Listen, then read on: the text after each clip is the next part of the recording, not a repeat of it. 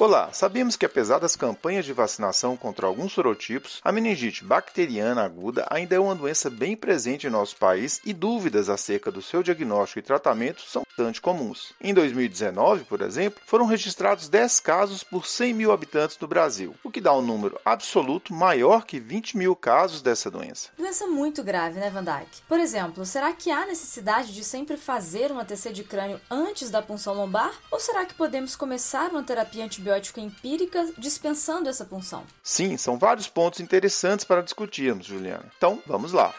Começando então pelo diagnóstico, Van Dijk. Quando que a gente deve suspeitar da doença? Bom, as manifestações clínicas mais comuns são febre, alteração do estado mental, cefaleia e rigidez de nuca. A mais comum delas é cefaleia intensa, mas a tríade clássica, que inclui alteração do estado mental, febre e rigidez nucal, estará presente em menos de 50% dos pacientes que se apresentam ao pronto atendimento. Por conta disso, em geral, consideramos a presença de pelo menos dois de quatro achados principais para levantarmos a hipótese de meningite bacteriana, ao passo que a ausência de todos eles praticamente exclui essa hipótese. Outras manifestações menos comuns incluem crises convulsivas, paralisia de nervos cranianos e erupções cutâneas. Alterações relativas à irritação meníngea no exame físico, como rigidez nucal e os sinais de Kernick e Brudzinski, possuem boa especificidade, mas baixa sensibilidade, ou seja, a sua ausência não exclui o diagnóstico de meningite. Ótima observação sobre os sinais da irritação meníngea, Van Dyke. Muitas vezes focamos neles, mas de fato, se não estiverem presentes, não podemos excluir essa suspeita, sobretudo se febre, alteração do estado mental e ou cefaleia estiverem presentes. Van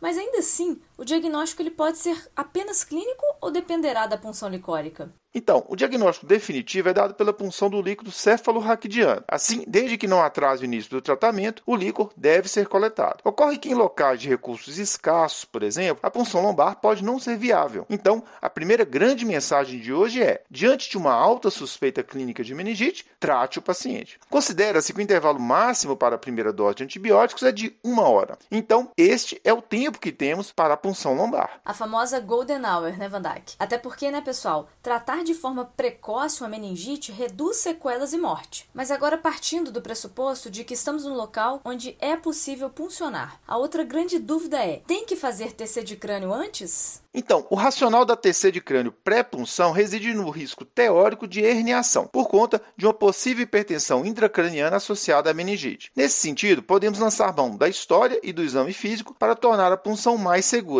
mesmo sem o exame de imagem. Assim, as indicações de tomografia antes da punção lombar são a presença de papiledema no exame do fundo de olho, diminuição do nível de consciência, geralmente com Glasgow abaixo de 10, paciente imunossuprimido, HIV, AIDS, transplantados, uso de drogas, imunossuprimidos expressoras, presença de déficit focal, exceto paralisia dos pares cranianos, ok? E convulsão nova, iniciada há menos de uma semana. São também indicações de TC antes da punção lombar, a presença de massa intracraniana previamente conhecida e suspeita de abscesso epidural. Excelente, Van Dijk. Só completando que a realização de hemocultura concomitante aumenta muito a acurácia da identificação do germe causador, ok? Mas, pessoal, sempre voltando à máxima de que, diante de uma alta suspeita clínica, devemos tratar antes mesmo de qualquer resultado de exame. Sim, é muito importante reforçar mesmo esse ponto, Juliana. A primeira dose de antibiótico, inclusive, pode ser administrada ainda no transporte, até mesmo intramuscular, quando um paciente for transportado, por exemplo, a um serviço mais distante, já que nessas situações o início da terapia pode ser atrasado. Van Dijk, uma vez excluídos os sinais de hipertensão intracraniana, seja pelos critérios clínicos que a gente mencionou, seja pela tomografia de crânio, e considerando ser possível realizar a punção licórica, há algum nível mínimo de plaquetas e tempo de coagulação seguros? Ah, sim, Juliana. Em geral, são considerados seguros contagem de plaquetas acima de 50 mil e RNI abaixo de 1,5. E quais dados do líquor nos sugere que existe uma infecção bacteriana em curso? Juliana, os dados mais importantes são a glicose menor do que 40 mg por decilitro, proteínas acima de 200 mg por decilitro e a contagem de leucócitos acima de 1.000 células por microlitro, com predomínio de neutrófilos, que perfazem geralmente mais de 80% do total das células nucleadas. Esses parâmetros nos indicam mais uma infecção provocada por bactérias do que por outros patógenos. Mas nem sempre todos esses dados estarão presentes. Inclusive, o início do tratamento antimicrobiano pode alterá-los. Mas, dada a acurácia desse exame, esses parâmetros já nos permitem excluir uma meningite viral, por exemplo. Aqui, pessoal, só completando, no Brasil, o pneumococo, que aparece como um diplococo gram positivo ao gram, e o meningococo, este um diplococo gram negativo, respondem por cerca de 80% dos casos ou mais, isso de meningite bacteriana aguda adquirida na comunidade. Na sequência, com uma prevalência também considerável, a gente encontra os vírus, sobretudo os enterovírus e os da família herpes. A Listeria monocytogenes, um bacilo ou cocobacilo gram positivo, ganha importância especialmente em adultos acima de 50 anos e nos imunossuprimidos e diabéticos. Há também o hemófilos influenza do tipo B, ainda que esse seja mais comum em crianças. E lembrando, né, que nas infecções adquiridas dentro dos hospitais, as etiologias mudam bastante. Isso, Juliana. Pessoal, só relembrando aqui os termos. Denominamos de meningites assépticas aquelas em que não conseguimos isolar uma bactéria ou quando o líquor não tem as características clássicas que mencionamos de uma infecção bacteriana ou purulenta, ok? Como a gente espera o líquor nesses cenários de meningite asséptica, Van Dijk? Então, esses quadros podem ser infecciosos ou não, Juliana. E no primeiro caso, eles geralmente são virais. Os principais vírus causadores são do gênero enterovírus ou do grupo herpes, sobretudo o herpes simples. E nesses casos, o líquor vem com a glicose normal e com elevações modestas, tanto dos leucócitos, que em geral não ultrapassam 250 células por microlitro, com predomínio de linfócitos nesses casos, quanto também de proteínas, que por sua vez costumam ficar abaixo de 150 mg por decilitro. Muitas vezes, o diagnóstico definitivo da etiologia viral tem que ser feito por técnica de PCR, biologia molecular. Até porque, mesmo com as características do líquor sendo distintas, pode não haver diferença na apresentação clínica entre a meningite bacteriana e viral. Joia, partindo então para o tratamento.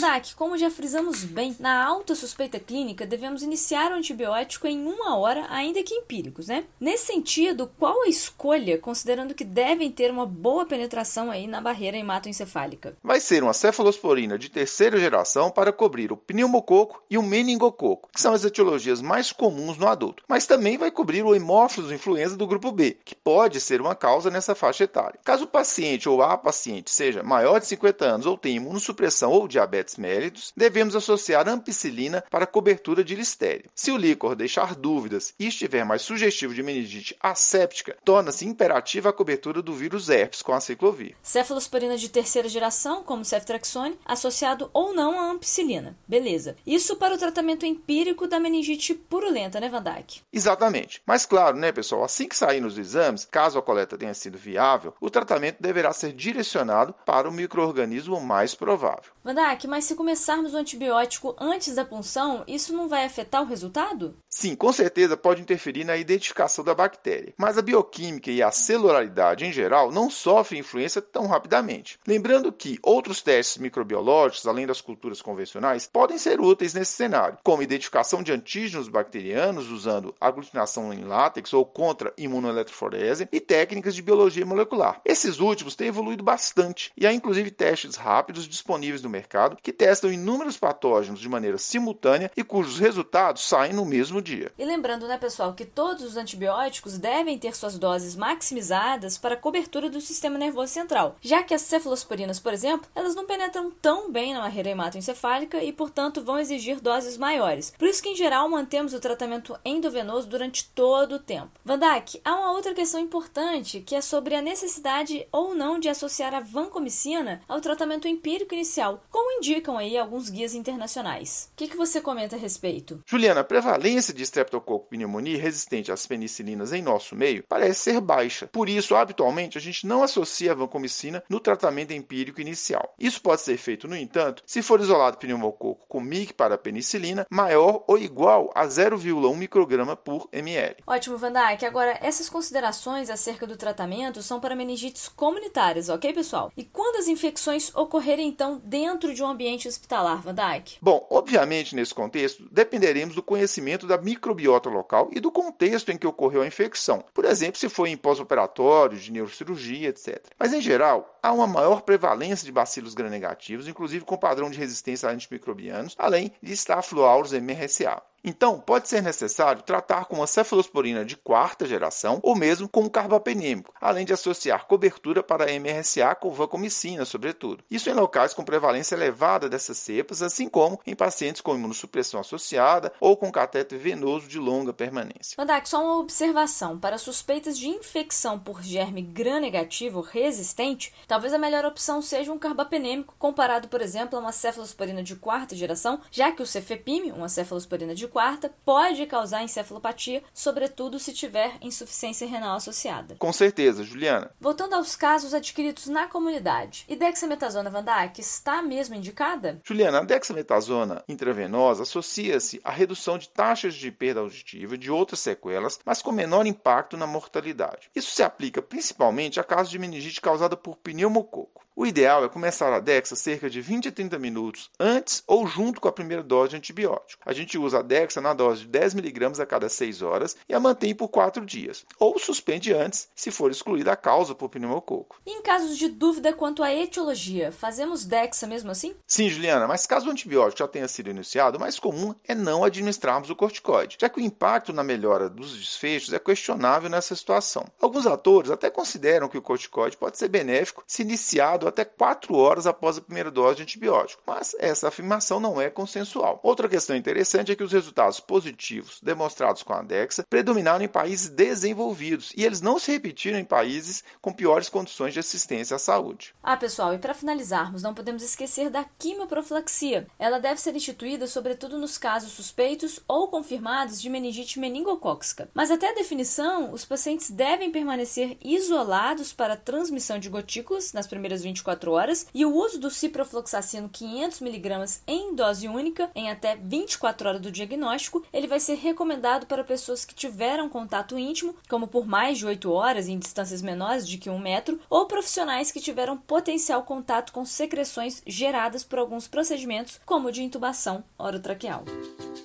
Com roteiro e edição de Vandac Nobre e Juliana Vieira e produção de Bernardo Levindo, este foi mais um Corrida de Leito o podcast da Cura Lab. Agradecemos e esperamos tê-lo conosco novamente em breve. Até a próxima semana.